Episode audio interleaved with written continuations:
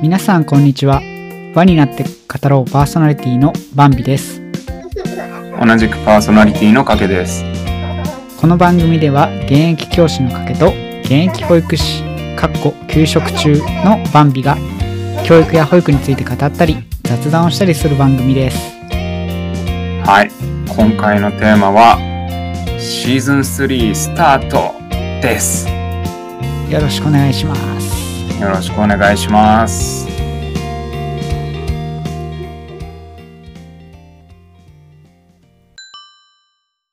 この番組で話す内容は我々の個人的な意見や考えであり教育界や保育界全体の意見を表すものではありませんまた我々の所属する団体や組織の意見でもありませんのでその点よくご理解の上番組をお聞きください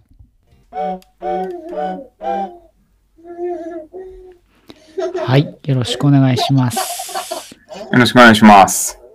いやいよいよシーズン3ですねそうですね。回数的にはだから25回目ということになるんですかね。そうですね。25回。うーん。なかなか続いてます12回ね。続いてますよね。ねえ12回、12回でシーズン3です。とりあえず始めた時はシーズン2ぐらいはやろうっていう話だったと思うから、そうだね。うん、シーズン3に突入ということで、まずは嬉しいなっていう感じです。はい。おめでとうございます。おめでとうございます。まあね、ちょっとシーズン2の最後でいろいろと、まあ私の状況なんかも話をし、はい。そうでしたね。はい。今回からは、かっこ休職中がついておりますが、うん。うん。まあ、引き続き教育のことだったり、保育のことだったり、まあ、語っていけたり、まあ、雑談をしたりしていけたらいいなというふうに思ってますので、はい。まあ、早速今回はね、まあなんかちょっとテーマを設けるというよりかは、なんかちょっと、いろいろ語りたいことを語っていきましょうみたいな感じで、スタートしていきたいと思います。はい。お願いします。なんか、どうですかね、テーマ。うーん私の方からね、いきますかね。ちょうどね、シーズン2には2回連続で上げたっていうところでは、まあ多少ちょっと、あのー、ツイッターの方でも反応いただいたりとかして、はまあ、ちょっと嬉しい限りでしたね。意外とまあ、あのー自分かわいそう自慢じゃなくて、あのね、かけさんみたいないい相方がいてよかったじゃないですかみたいな、そんな感じの、そういう嬉しいコメントなんかもついてたりとかい。したのでうん恐縮です。うんはい。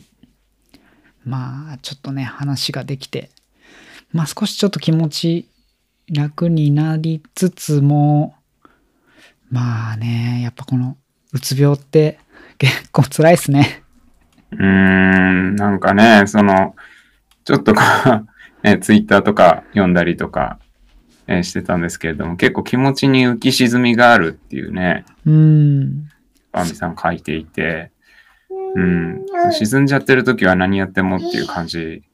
いや、もうそうなんですかねなんだよね。すごいね、波がね、本当に。うん、もうね、ほんと沈んでる時はね、もう愚痴をつぶやくボットと化す、化してますね、ツイッターとかでも。口吐きボットとか。そうそうそうそう。そう、元気な時にはね、なんかちょろっと書いたんだけどさ、やりたいこと書いてみたりとかさ。ああ。ちょっと気になったんですけど、そのバイクうん。興味があるってか書いてたじゃないですか。はい。バイク好きだったっけ？いや、バイクね、全然興味なかったんですよ。うん。そう。あんまりイメージないんだよね。バイクの話とかしたことない。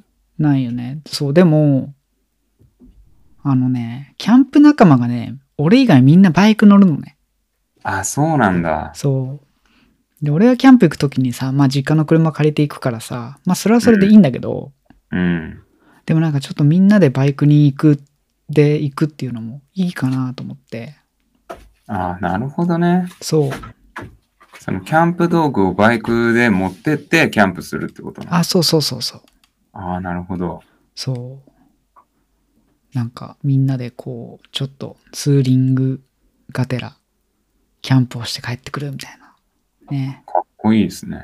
そう。んで、まあ、それも前回のシーズンでね、語った通り、うん、まあ顔はい面痙攣っていう病気があって、はいは車はね、まだね、かろうじて運転はまだできる。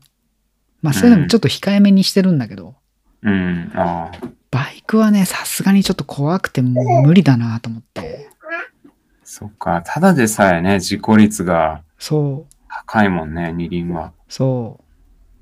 まあ、ただね、まあちょっとツイッターの方を見てくれてる方は、まあご存知かと思うんですけど、ちょっと手術の方が決まりましたので、はい。まあちょっと手術をして症状が良くなれば、まあバイクの免許取りに行ったりなんかもしてみたいなっていう、ちょっとそういうやりたいことも出てきたりとか。うん。いいじゃないですか。うん。まあだから元気な時はね、そうなんだよね。なんかやっぱ本当にね、この差がすごい。うん。やりたいこととか、なんかこう希望的なものがブワーって広がる時と、ああ、うん。絶望感に打ちひしがれる時と、みたいな感じで。ああ、なるほどね。そう。で、休日はね、結構元気なんだよね。やっぱりだから。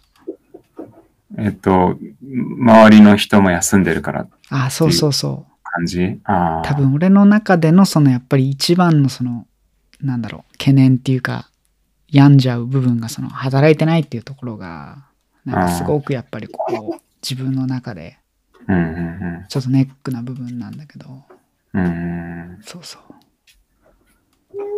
まあじゃあ働きゃいいじゃんっていう話なんだけど、まあそれができないから今こういう状況なわけでっていう感じで。そうなんだよね。そうなんだよね。仕事もださ、そう。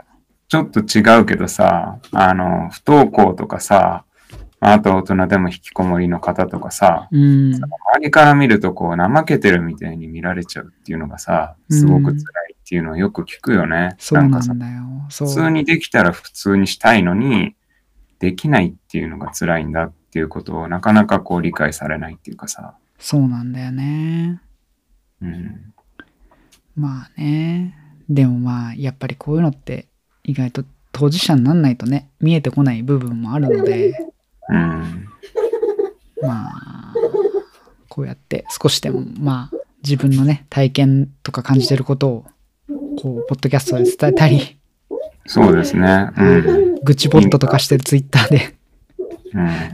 だからね、ツイッターもね、ほんとね、なんか多分浮き沈み激しい、ちょっとおかしな人みたいな感じのつぶやきが多くなると思うんだけど、うん。そんなことはないですけどね。まあちょっとそんなもんだと思ってお付き合いしていただけると、ありがたいですね。ところで、かけさんはバイクとかは興味あるんですか？いや、バイク、うーん、興味。まあ、その、友達が持っててですね、うん。あの、後ろに乗っかって、あの、ツーリングに行ったりしたことはありますね。なんかあの、男友達だったんだけど、そっかそっか。なんか、あの、背中にしがみついて二人で行くっていう。なんか逆にさ、後ろに乗るのの方が怖くない？いや、怖い。怖い怖い。なんか男相手だけど必死にしがみついちゃうよね。だってねし。がみついちゃう。うん。わかる。そう。だ俺もね、だからバイク乗るんだったら自分で運転したいんだよね。うんと思って、そう。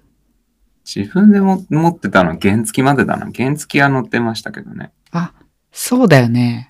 でしかもなんかあれじゃなかったっけ？壊れかけ、あれなんだっけ？友達から？そう、友達からもらって、そうだよね。大学生の時かなんかで、ね。そう、大学生の時に、あの、家庭教師やってて、その家庭教師先に原付で行ってたんだけど、途中でパンクしたり、途中で止まったりして、そうだよねすごい足でまとい感あったね。で、あれだよね。しかもやめてたよね。途中でバイク。もうチャリで行ってたよね。そう、もうチャリ、チャリの方がよっぽどいいわと思って。で、しかもすげえ距離往復してたよね。結構。ママチャリで。あ、そう。よく覚えてますね、バいや、ビさん。覚えてるよ。そうなんですよ。相当な片道、小1時間かかるところに、あの、深夜、あの、爆走して帰ってくるみたいなことやってましたね。やってたよね。で、すっ転んで顔面怪我したり、メガネがへしゃげて大変なことになってたよね。あ、そうそうそう、今それ言われて思い出しましたね。そうそう、メガネが、その、んそう、衝撃、なんかこう、段差かなんかの衝撃で前に飛んだんだよね。うん。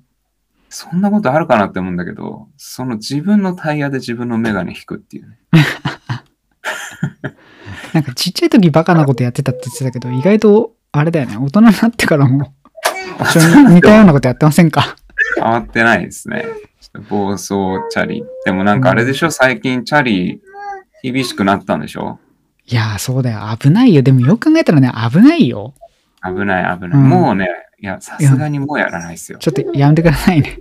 はい。いや、あれなんでね、結局さ、だから、車にしてもバイクにしてもチャリにしてもさ、うんまあ自分が怪我したり自分が死んじゃう分にはさ、うん。はっきり言って自分が悪いっていいんだけどさ、うん。人を怪我させたりね、そうだよねっ。ていうところが一番怖いからね。うん。ほんとそうですね。もう取り返しつかないですからうね。ん。だから、ちょっと爆走兄弟は、ちょっと封印にして、マグナムトルネードは。はい。ちょっともう封印します。もういい大人なんで失礼しました。封印していきましょう。はい。っていう感じでね。はい。まあ今日はちょっと休日なんで、私も気分的にいいですし、まあやっぱりね、話ができるとね、すごくこううん気持ち的にもこう、上がってくるので。うんうん。やっぱポッドキャストやる分にはね、すごくこう、やっぱり楽しさ感じるので、引き続きシーズン3もやっていきたいなと思いますが、うん。うん。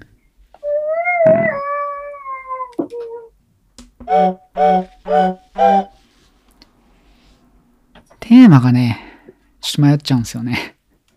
はい。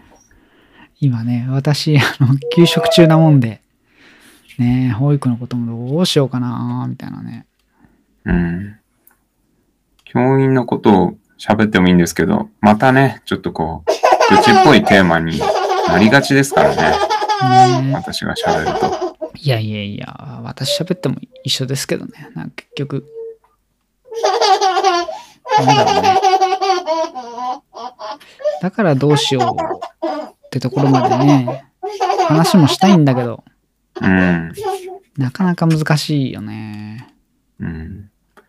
あの、さっきの話と矛盾するようですけど、うん自転車漕いでる時って気持ち上がりませんか、ああ、さっきのさ、その、気持ち、あめっちゃうちの子は笑ってるけど、今日はうちの子も元気ですね。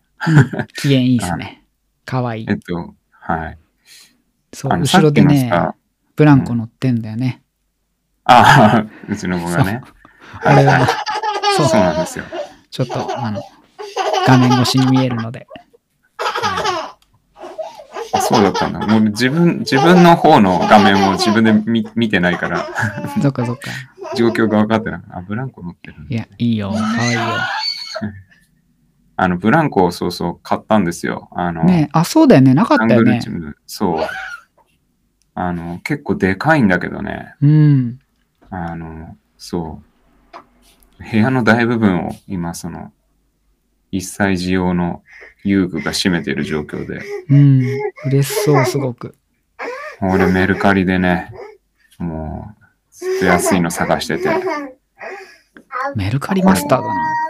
メルカリで安いの、そ うメルカリで安いのを探すことにちょっとい命をかけてしまってるんで、しよくないですね。いいね。メルカリか。まあ俺もメルカリ買ったことあるんだけどね。あ出品はしたことないんだよね。出品する体験してみたいんだけどな。あ、あ、本当？本とかね、出品してますね自あ、分。ほんと。はかさばっちゃうからさ。だよね。ああ、じゃあ今度出品してみよう。そう、いろいろ体験は重要だよね。うん。だからそれも気分が上がってる時にやんないとね。だからさ、そのブックオフとかに今まで持ってってたわけですよ。うんうん。大量に。うん。ほとんどお金にならないわかる。わけ。10円とかにしかなんないんだよね。10円とか50円とかさそう、そうそう。いやもうこれお金つかないですけど、どうします？みたいなさ、うん。あの、かっこ笑いみたいなさ、うん。店員さんの、あの、かっこ笑みたいな感じのさ、対応されてさ、で、いやもうでも、持って帰ってもしょうがないんで、とか言ったらさ、あじゃあこっちで処分しときますね。かっこ笑みたいなさ。ずっと笑ってるみたいなさ。そういう苦渋を舐めてきたわけじゃないですか。うん。ところがですよ、メルカリで売ると。もういい値段がつくんですよね。へえ。あ、ちょっと覚えとこはい。あの、自分はあの、公民科じゃないですか。う。うん。教員で。うん。で、その、あの、倫理とかも教えるんで、哲学書とかを買うんですよね。うん。で、昔住んでたあたりに古本屋がいっぱいあって、うん。で、そこの古本屋巡りが趣味で、そうだったね。そこでちょっと授業で使えそうな哲学思想系の本を100円ぐらいでうん。買うっていうのが趣味だったんですよね。前に住んでたところで。で、たまにそういう掘り出し物が落ちて、落ちてるんだよね。うん。でそれを集めてて、でもなんかその本棚がいっぱいになっちゃったし、子供も生まれたしっていうことで、ちょっとメルカリで出品しようと思って、で、その同じタイトルで、その別な人が出品してるのを見ると、あれ？これ、800円とかで落ちてるぞ、みたいな。ちょっとプラスになるかもしれないって言って。プラスになるかもしれないぞ、みたいなことも、まあラッキーだったら起きるんで、ちょっとメルカリちょっといいなって思っちゃってますね。そっか。ちょっと挑戦してみようかな。はい。なんか話それまくったね。なんだろう。まあ、いいか、雑談会だしね。固く。あ何の話してたんだろうねな。あ、そう、テーマがないっていう話をしたんだよね。うん。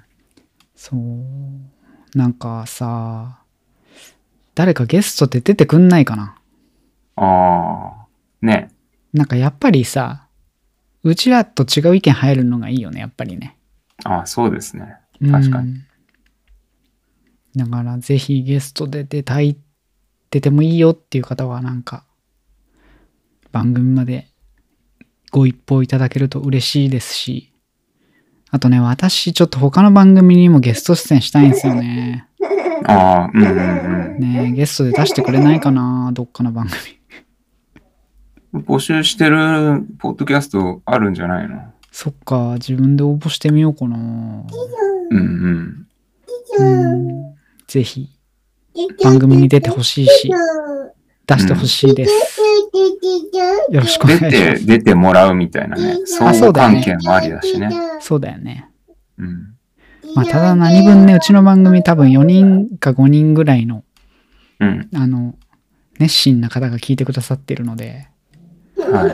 あまりあの、拡散性はないと思うんですけど、まあちょっとそういうのでよければ。はい。はい、ぜひ出ていただいたり出していただいたり、あとはもうちょっとテーマを送っていただいたりとかね、ああ、そうですね。こういうので。うん、喋ってっていうのうん、ちょっとよろしくお願いします。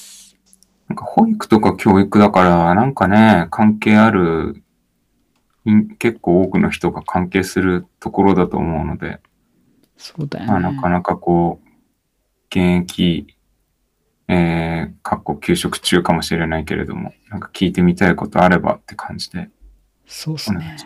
まあ一応ね、休職するまで15年間ほどはやっておりましたので、うん、ベテランじゃないですか。ねえ、ベテラン。うん、まあそこそこの年数はやっ一応10年以上やったからね、っていうところで。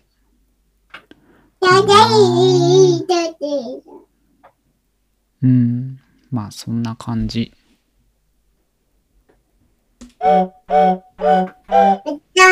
んな感じってどんな感じよね。なんかシーズン3入ってからすげえ雑な感じ。まあこんな感じがいいかもうね。まあそういう回があっても。なんかさ、硬い、硬いんだよね、きっとね、うちの番組ね。あ、そうなの？そうなんだう。ーん、きっと。なんかもうちょっとこう、ゆるく語る方がいいのかなとか思いながら。うん。そう。でさ、そう、もう、いいの、ゆるいのぶっこんでいい？どうぞどうぞ。そう、あの、グランダー武蔵の話しようって言ってたじゃん。してましたね。はい。これでもでもさ、ちょっとやっぱりさ、これで一本話すのはさ、難しいなと思って、そうかな。そう、もうこういうちょっと雑談会にぶっ込んでいこうかなと思って、ああ。ちょっと、どうっすかね。グランダー武蔵で広げていいんですか？大丈夫ですか？いいっすよ。グランダー武蔵のターンですか？いきます？違う話するいや、いや、グランダー武蔵するの口になってるから。じゃあしようよ、グランダー武蔵。グランダー武蔵が流行ってたのは、我々が中学生ぐらいの時だと思うんですけど、中学1年生ぐらいの時に読んでたと思うな。そうだね。まあ、例のごとくウィキペディア見ると、うん、96年から2000年まで、ああ。コロコロコミックで連載された漫画で、はい。何の漫画かっていうと、釣りの漫画なんだよね。バスフィッシングの漫画ですそうよね。、バスフィッシングの。なんめちゃくちゃ流行ってたんですよ、そう当時。ブラックバスを釣るっていうのが。そう。まあ、すごく限定的だよね。期間っていうと。だから今4年ぐらいって感じだよね。だからね。うんまさに。。うん。いや、もっと流行ってたのかなどうなんだろう。あの当時はもう、猫も杓子もバス釣りで、なんだろうね、その前がミニ四駆流行ってて、ミニ四駆終わってハイパーヨーヨー終わったぐらいでなんかこう、グランダー武蔵、グうん。うん。ランダー武蔵っていうかバスフィッシングっそうだったかもていう。波が来てるような気がしますね。そうそうそうそう記憶。の中でも。でさ、自分でルアーと、ルアーとじゃない、ロットとリール買ってさ、うん。小遣いで。竿ね。そう。持ってた？自分の。持ってた持ってた。うん。俺今もまだあるよ。マジで？うん。当時のやつ？あ、当時のやつそう。錆びてないの？錆びてない。えー、すごいね、それ。そう。なんかさ、キャャンプで使うかなと思って、処分しようかなと思ったんだけど、はいはいはい。取っといてある。あ、そ。そうああ、でも確かに、その中学生ぐらいの時にバス釣りしてて、その後閉まってて、で、中学ぐらいの時に、その、あのね、富士山の近くのしびれ湖っていうところにキャンプに行ったことがあって、う。うん。そこでね、使ったわ、そのロッド。魚釣りしてた気がする。で、なんかつ釣れた気がする。おそう。でね、ルアーとかはね、さすがになんかもうちょっと針が錆びてたから、全部処分しちゃったんだけど、ああ、はいはい。ロッドとリールはあるね。すごい、物持ちいいですね。いや、物持ちがいいというのかなんというのか。ちょっと物が多いんだよね。多趣味だよね。そうなんだよ。多趣味っていうか、そう、まあミーハーだし秋っぽいしで。ああ。まあだからまんまとちっちゃい時からさ、ミニ四駆といい、ヨーヨーといい、うん。グランダム差しとかバス釣りといい、うまい具合にコ。ロコロコミックなんだよね、だから。そう、うまい具合にこう、コロコロはめられてんだよね。戦略に乗っかっていくっていう。そうなんだよ。漫画読んで、んこれね、ででもね、だから、あんまり内容覚えてないんだよね、ま、漫画の内容は。とにかくあの、あの、フィッシュしか覚えてないんだよね。フィッシュって言うんですよね、釣れた時に。そうそうそうそう。あれは、そういう文化なのかね。あ、でもなんか多分そうだよね。あ、そそれこそさ、あの漫画の中にさ、う。うん。あの、村田はじめさんっていう、あの実際のバス釣りのあの有名なプロの人がさ、うん。なんかモデルとなって出てきてさ、うん。多分なんかその人がそういうこと言ってたよね、確か。ヒットすると。フィッシュとかって言って。うん。そう。魚、魚釣って、魚って言うんだよ。そうだね。あいいよ覚えてないんだけど、その村田さんのこともちょっと。マジで？なんかちょっとバンダナみたいなのしてさ、長髪でさ、サングラスしてました？あどうかな？でも釣りの時はしてたのかもしんない。みんなしてるか。うん。うん。いやあの、とんでも要素が結構多多い漫画だったよね。まあ、だ例のごとく、あの、例のコロコロの上等手段そうそうそうそうそう。スパイラルキャストとかさ、スパイラルキャスト？多分なんか、あの、ルアーをこう投げる時の投げ方で、多分。回しながら投げるやつか。そうそうそうそう。はいはいはい、あった。と、もうそれとフィッシュだよ。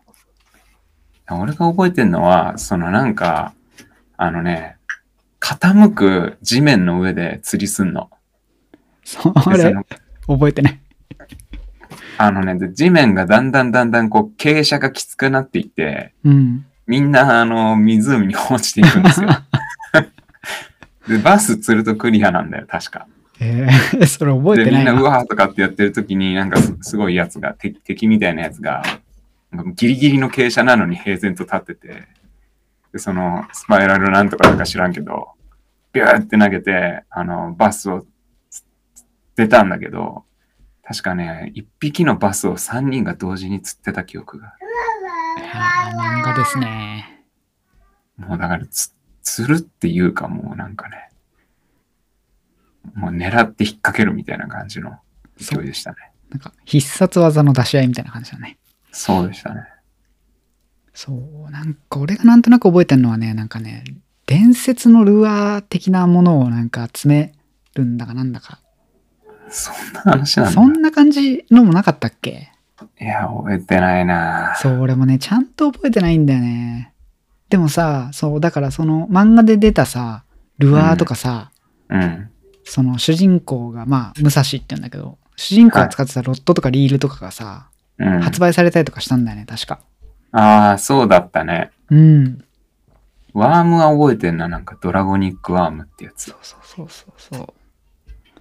まっすぐなやつ。そう。で、なんかいろいろね、これちょっと調べて、ルアーもさ、なんかいろいろ、なんだっけ、クランクベイトとかさ、ああ、はいはい。なんか、何？いろんなこう、スピナーベイトとかさ、なんか、くるくるくるくるってなんかこう、あ針金みたいな。そうそうそう回転2個に分かれてるやつだよね。あったあった。とか、あとワームとかさ、なんかいろんなね、専門用語的なものを覚えてたのに、うん。そう、今ちょっとグググってみて、すげえ久々に思い出した。懐かしいなぁ結局ワームが釣れますよね。なんだかんだ。そうね。というかね、ぶっちゃけて言うと、うん。バス釣りには行ったことないんだよね、結局。あ、そうなの？俺は。あ、そうでしたか？そう。だブラ何、なんか別のもん釣ってたの？あのね、近所の川行って、うん。とにかく地球を釣ってた。地球、引っ掛けて。あ、そうそうそうそうそう。ああ。あれがまたね、よく、あの、引っかかるんですよね。そう。まあ、そのね、地球を釣るって何かっていうと、まあ、要するに、うんその、川の底に引っかかって、ねはいはいは取れなくなっちゃうんだよね、ルアーがい。。まあ、根がかり根がかりってやつですね。そはい。それをこう、うまいこと言ってう。、そう。地球、地球が釣ったと。そう。でも、小中学生のさ、お小遣いで、少ないお小遣いで買ったルアーだからさ、うん。できれば取りたいわけよね。なんとしてもこう。そうだよね。うんでも取れないから、もう泣く泣くこう、ハサミでさ、こう、ちょん切ってさ、うん。そうだね。あさよならしたりとかさ。何かを学ぶ瞬間ですよね。そう。だから、ブラックバス、なんか釣れたかななんか、ハゼ的な、なんかそんなのはなんかどっかで釣った覚えはあるけど、ああ。結局ね、湖とか川とかでは、うん。ちゃんと釣れた覚えがないんだよね。あ、そうっすか。うん。海、海を釣ると、海釣りってこと？じゃあ。あ、そうそう。まあちょっとその話後で。あれかな。ああかけ、かけさんはあれですか？バス釣りに行ったことあります？その当時バス釣りめっちゃ行ってて、行ってたんだ。釣れる場所あったの？あった。いや、多分、あんまり言えないけど、うん入っちゃあんあんま良くないとこ。ああ、それは私も多分そういうところでやってましたね。誰さ、だから、さっきなんかもう危ないことはやめなさいみたいなこと言っといてあれだけどさ、あれ多分落ちてたらさ、死んでたよね。死ん、確かね、そう、死者が出た。なんかその。同じ場所で。あれさ、なんか登れないんだよね、確かね。ちょ、すり鉢状みたいになってる。ところととかか、って。うん。ダムとかね。そうそうそうそう。わかる。危ないとこでやってたよね、やっぱりないん。だよ、結構さ。急激に水位がさ、そうそう変わっ。たりするし、ダムって。あんまさ、考えずにやってたよね。なんかみんな言ってたし、うんなんか大人も結構みんないた。そう。めちゃくちゃいっぱいいたよ。やっぱそうだよね。うん。そっか。え、じゃあ、ブラックバスちゃんと釣れた？いや、それが下手くそだよね。うん。俺は、結局なんかその、はっきり覚えてるのは1匹ぐらいかな。ああ、それでもちゃんとブラックバス釣ってるんだ。ブラックバスは釣りました、一応。ああ、羨ましい。奇跡的にいいね。そうなんだよね。だからなんかすごくこう限定的な範囲でめちゃくちゃ流行ったんだよね。うん、流行ったね。だからさ、うちらのプラス1歳2歳じゃない？前後。ああ、そうかな。ドンピシャだとそうかもね。うんだ結局ミニ四駆のレッツエンドゴーとかさ、うんハイパーヨーヨーとかももう、もうそれぐらいの世代でしょ多分きっと。うん。まあミニ四駆とかはさ、まあね、第何世代とかって今あるけどさ、そうだね。釣りはあんまり聞かないね。なんかやっぱりブラックバスもさ、その外来種のあれだからさ、うん。なんかいろいろ規制があったりとかして、今、難しいっぽいね、なんかね。結構。その、えうんどっちかっていうと、駆除対象の魚のイメージだけどね。でも、さ、あれって釣った後に離すじゃん。ああ、キャッチリリースうん。言いますよね。そう。多分そういうのが問題になったりとかもしたんじゃないのかな。よくわかんないけど。そうなんだ。うん。今あんまりやってないのかね、みんな。どうなんだろう。ね。全然わかんないな。好きな人はでもやっぱまだ続けてんじゃないのかな。うん。いや友達に釣り好きいるからさ、うん。その、その人はやってますけど、うん。うん、でもそれがそのどのぐらいこう、一般的な趣味なのかわかんないな。ねえ。そう、だから釣りっていうとさっきちらっと出たけどさ、うん。海釣りはなんか今でもやってる人が結構いるイメージなんだよね。うん、もう、そうだよね。海釣りはもう、その漫画とかそういうのの以前にもうね、ずっと人気ですよね。うん。そう。で、俺、ブラックバスは釣ったことないって言ってたんだけど、うん。当時、親父が海釣りをやってたんで、ああ、そうだったんだ。そう、一緒にくっついてって、うん。海釣りはね、何度か行って釣ったね。ああ、そそう、だからブラックバスは釣ったことないんだけど、シーバスは釣ったことある。う。ああ、なんだっけ、鈴木？あ、そうそう、鈴木。はいはいはい。すごいね。でかいやつだよね。そう、でかいやつ。すげえ嬉しかったの覚えてる。うん。し、しかも食べられちゃうんだね、鈴木だから。そうだよね。うん。へえ。だめちゃめちゃうまかった。うん。そう、やっぱね、釣ったら食べたいよね。食べたい。そうなんだよ。なんかね、俺、魚好きなんだけど、うん。なんか多分そこが原体験なんじゃないかなって気がするんだよね。ああ、自分で釣ったのを食べて、そう。感動して。そう。やっぱ海釣りだとさ、食べられる魚が多いからさ。そうだよね。うん。バスはね、食べれるらしいんだけど、そうだよね。なんか調理がうまくないっていう話なんだよね。うん臭み抜いたりとか調理が大変みたいだもんね。そうそうそう。そう。そんなんで。そう、だからまあ正直に言うと、バブラックバスはもうそんなになんか、今またやりたいなとは思わないんだけど、うん。海釣りとかうん。川釣りとかでうんうん。食べられる魚釣りは、なんかちょっとまた機会があったら始めたいなと思って、ああ、いいじゃないですか。そう、ロッドとリールは取ってあるんだよね。ああ、そういうことね。そう、いつでも行けるようにってこと？そうそうそうそう。あ海釣りもさ、船酔うんだよね。ー そっか、船釣りなんだね。そう。それはなかなか本格的だ。初めのね、1回目はね、もう何もできなかったよって。ああ、そうん、海に餌撒いてう。ん。帰ってきただけ。もうあと寝て。そう。うー気持ち悪いってなったら、うん。あの、船から顔出して、うん。餌にすんだって言われて。まあね、ちょっとい意味が理解できる人だけ理解してもらえばいいんですけど、ちょっと餌を撒いて、はい。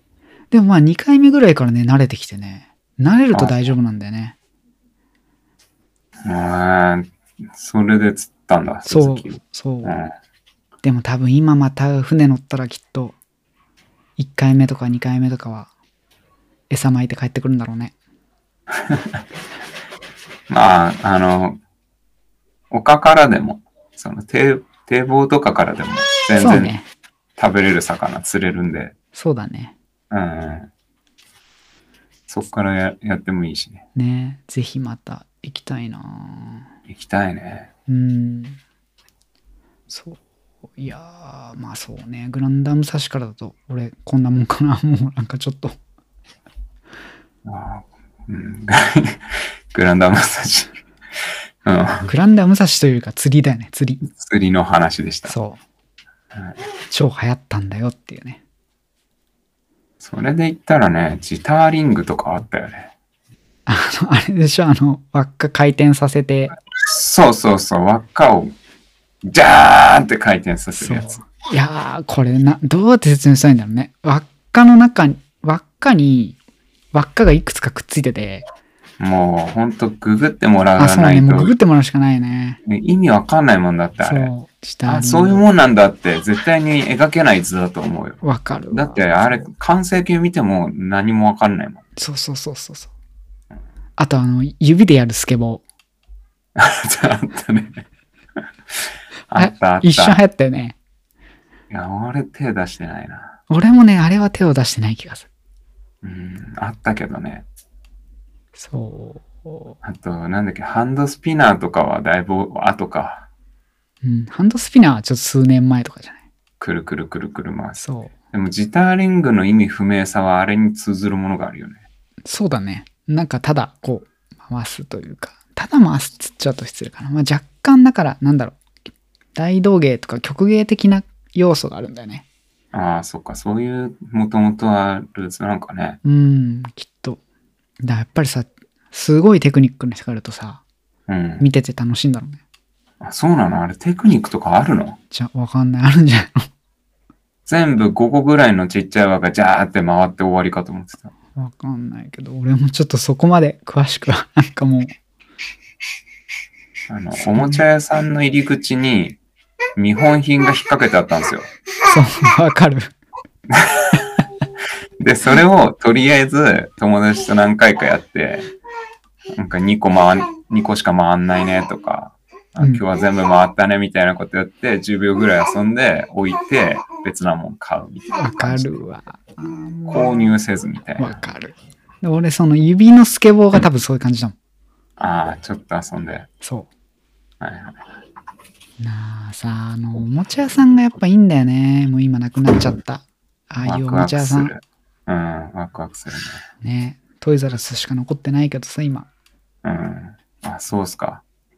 ねえ。トイザラスしかないか。うん。いやー、少なくとも俺が住んでる地域では見かけないけどな、おもちゃ屋さんって。昔はね、プラモデル専門店とかさ、ねあったしさ、あったよね。うん。いわゆる街のおもちゃ屋さん、その。入り口にボール系がぶら下がってたり、フラフープがぶら下がってたりとかしてさ、そうそうそうで、狭い感じのさ、こう、店内に所狭しとこう、がごっちゃになって、ゲームのソフトとか、そうなんプラモデルとかギュウギュウ置いいてある。あれは楽しかったよね。そう。楽しかったわ、なんか。今だってゲームソフト売ってるお店とかもなくない？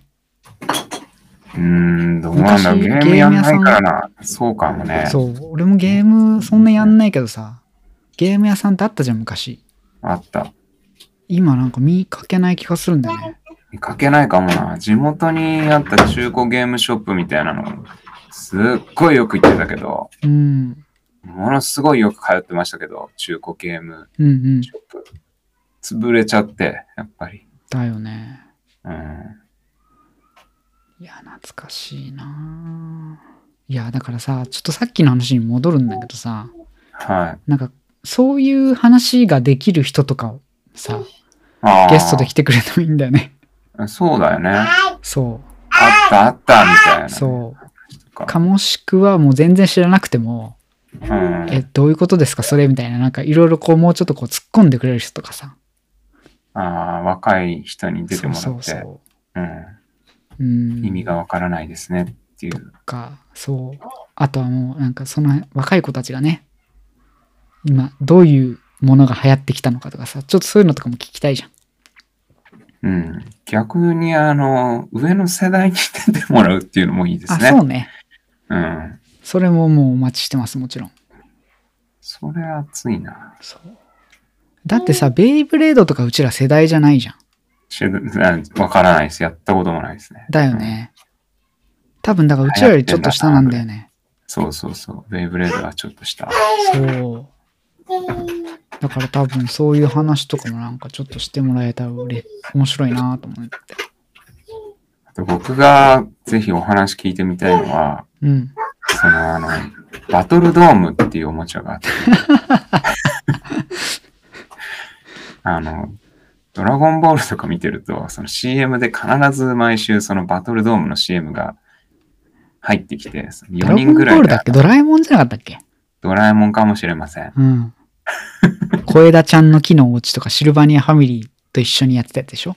とかと混じって、このあの、すっごい楽しそうに4人の少年たちがベベベベベベそうそうってなんかそうそうこそうう弾き合って、あの、手が限界だみたいな顔しながらやってるやつを。毎週楽しそうだなって見てるけど、誰もリアルでやってるとこ見たことないんだよ。あ俺、いとこが持ってたからやったことあるよ。マジかう。ん。あ、そたう。あだ、れね、やってみたかったな。今もやってみたいもん。メルカリのメルカリ。いや、ちょっとあの、お金を出すところまで あれね、3分ぐらいでいいんですよ。あれね、4人いないとつまんないと思う、多分。あ、そうか。そう、俺、いとこと、うん。だ2人でやってたね。絶対つまんないね。超つまん、分かった。じゃあ、あの、バンビさん今度あの、私とバンビさんとバンビさんのいとこと、うん。あの、誰か一人で、もうも一人と一緒に。う一人なんかそのこら辺歩いてる人連れてきてやりましょそうね、バトルドームね。う。バトルドーム。そう。いや、懐かしいな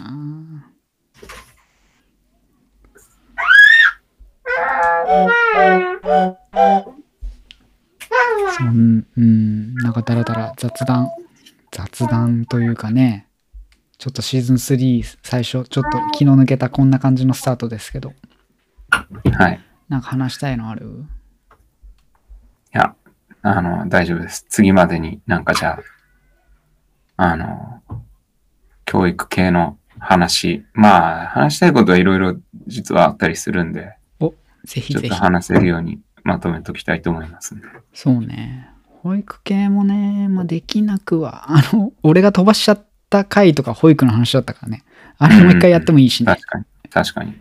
あれ結構面白く話せたはずだったのに、はい。ちょっともったいないことをしてしまったという。うん。まあ、ちょっともう一回ね、話してもいいかなっていう感じがあるので、はい。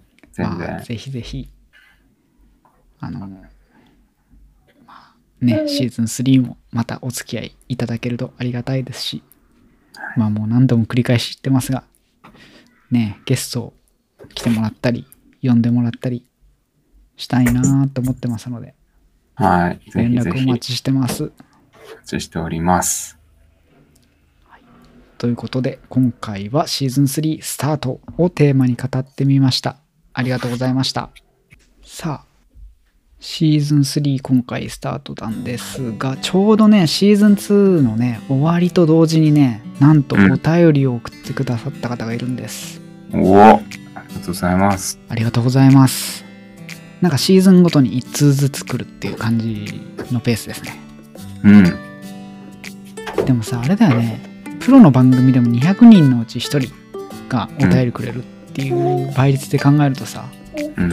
ね、4、5人しか聞いてないうちの番組がワンシーズンごとに1通でも来るって結構奇跡的な確率とというかありがたいのかなっていう少数精鋭うんということでしょうか。はいちょっと本当に嬉しい感じですのでもう早速ちょっとお便りの方読ませていただきたいと思いますお願いします。はいえっとですね小松菜さんという30代の男性からいただきましたはい。はじめまして、はやつーから来ました、小松菜と申します。えっとね、このはやつーっていうのはですね、うん。流行り物通信簿さんっていうね、うん。私がもう大好きで聞いてるポッドキャスト番組なんですけど、はい。はい。という、なんと、その私が大好きで聞いてるポッドキャスト番組経由で来ていただいた方ですね。うんうんいや、これ、嬉しい。めちゃめちゃ、ちょっと、個人的になんですけど、嬉しいですね、このワード。うん。うん。参加してる感があるね。そう。ポッドキャスト界隈に。そうなんですよ。ごめんなさい、ちょっと話がそれました。えっ、と、はじめまして、はやつーから来ました、小松菜と申します。ちょうど私は保育園に通う子がいるので、保育や教育に興味が湧く立場となったので、耳を傾けております。現場の本音が聞けて面白いです。ありがとうございます。ありがとうございます。先日、当県の子供を健やかに産み育てるための環境づくり推進協議会の30周年記念式典での講演を聞いてきました。舌を噛みそうです。かっこ笑い。噛まずに言えました。非常に多くの構成団体からなる協議会のようで、まずその多さに子供たちを真剣に思う大人の多さが捉えられました。また、講演とパネルディスカッションでたびたび言われたキーワードでは、子育てを群れで行うと言いましょうか。例えば子供が外で遊んでる時に近所のおっちゃんおばちゃん等が面倒を見たりとか核家族化が進む中親と先生以外の大人と触れ合う機会が少ない子供たちにさまざまな大人が地域の子育てに関わることで良い体験良い刺激になるのだと勉強になりました。はい。まとまりのない文章でちょっと自分でも何を言ってるのかわからなくなってきました。すみません。いえいえ。ねえわかりますよ。うんといいよね。うん。結局私が感じられたのはできないとマイナス思考で教育現場に押し付けている親もいると思いますが自分が少し動けば社会が変わることを知っているプラスな親も大勢いるのだなということでしょうかうん。親だけでの子育てでは疲弊するでしょうし保育士教師に丸投げするのも無理があるのでもう少し昔ながらの近所付き合いを見習って社会全体でかっこいわゆる群れで子育て教育をしていかないといけないのかなと思いましたはい。長文乱文となり失礼しました。PS スキルはないですがお呼びがかかれば多少のお話し相手にはなりますよ。かっこ笑い。というお便りをいただきました。小松菜さんありがとうございます。ありがとうございます。嬉しいですね。ほんとね。お話し相手にもなっていただけるということなのでぜひちょっと。ぜひですよね。これ自分も読んだ時にすごいこれだけで一本また話せそうだなっていういろいろこう考えさせられる内容だなっていうふうに思っててうん。その群れで子育てをする大切さみたいなのって本当にこれあの今の現代で子育てしてる人たち、まあ、自分も含めてうん。すごく大事なメッセージなんだろうなって思うんですよ。ほんとそうだよねで母親とかがやっぱり産後うつとかで追い込まれちゃうその大きな理由の一つがその孤立感うん。孤独感だったりするわけで、うん。その頼れるその昔は自分の実親に預けたりとかもできたのが核家族化でそれができなくなったりとかご近所付き合いも、えー昔よりもどんどん希薄になっていて、えー難しくなってるっていうことの中で追い詰められていく人がすごく多いっていう話なんですよね。ね。だけど本来人間はそういうふうにはできてないっていうか群れで育てるようにえーっとあの、まあ、なってるっていうかね。ちょっと前に NHK スペシャルでそういうのをやってたんですけど2回に分けて、うん。まあ、そこら辺の話もえーっとちょっとまたこの保育教育の番組ですから話せたらいいななんていうふうにお便り読んで思いました。ね。そうだね。本当にそう思う。俺も同じこと思ったしまああとは本当にバランスだよね。確かにおっしゃる通り親だけでの子育てでは疲弊するし保育士や教師に丸投げするっていうのも違うしうん。なんかそこは本当にこううまいバランスをねどっか取れるようにっていうところがうん。それこそがこう社会全体での子育てなのかなみたいなねうんうんうん。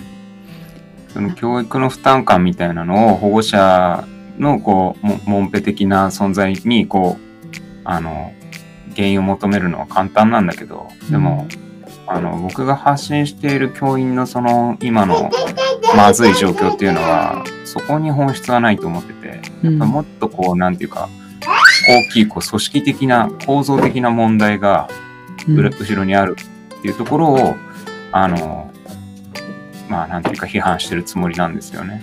だからこう保護者は決して敵ではなく味方なんだっていうことだしもちろん子供もそうだしえっとまあ、みんなでこうコミュニティ作ってそこで育てていけるような環境を作れたらなっていうふうにすごく思うんですけど。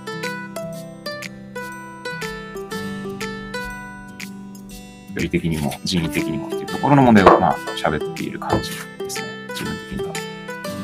ごめん途中でね止まっちゃったああ本当。保護者は敵ではなくてのところぐらいかああはいそうですね。えーっと保護者は敵ではないし子供も敵ではないしうんえーっとむしろ仲間になっていっていい教育とかいい子育てっていうのができると思ってるんで。そういうあり方を考えていかなきゃなっていうことですね。そうだね私はねまあちょっと仕事を通してこんな状況になっちゃったのでまあやっぱり教師とか保育士もねこういうふうに精神的に追い詰められちゃう人が多いっていう中でははい。うんなんかやっぱ本当にそういうところの協力体制で変えられる部分もあると思うしはまあただ私の場合はね まあそう保護者との関係っていうよりかはやっぱりそのなんだろうやっぱりその後ろにあるものい。はい。うん本当にさっきかけさんも言ってた構造的な大きな問題に対してちょっと結構いろいろ思うところがあったり、うんねそういうところでまあちょっと気持ち的に病んじゃったりした部分もあるのでうん。なんかその辺も変わってくるといいなっていうふうにちょっと思いました。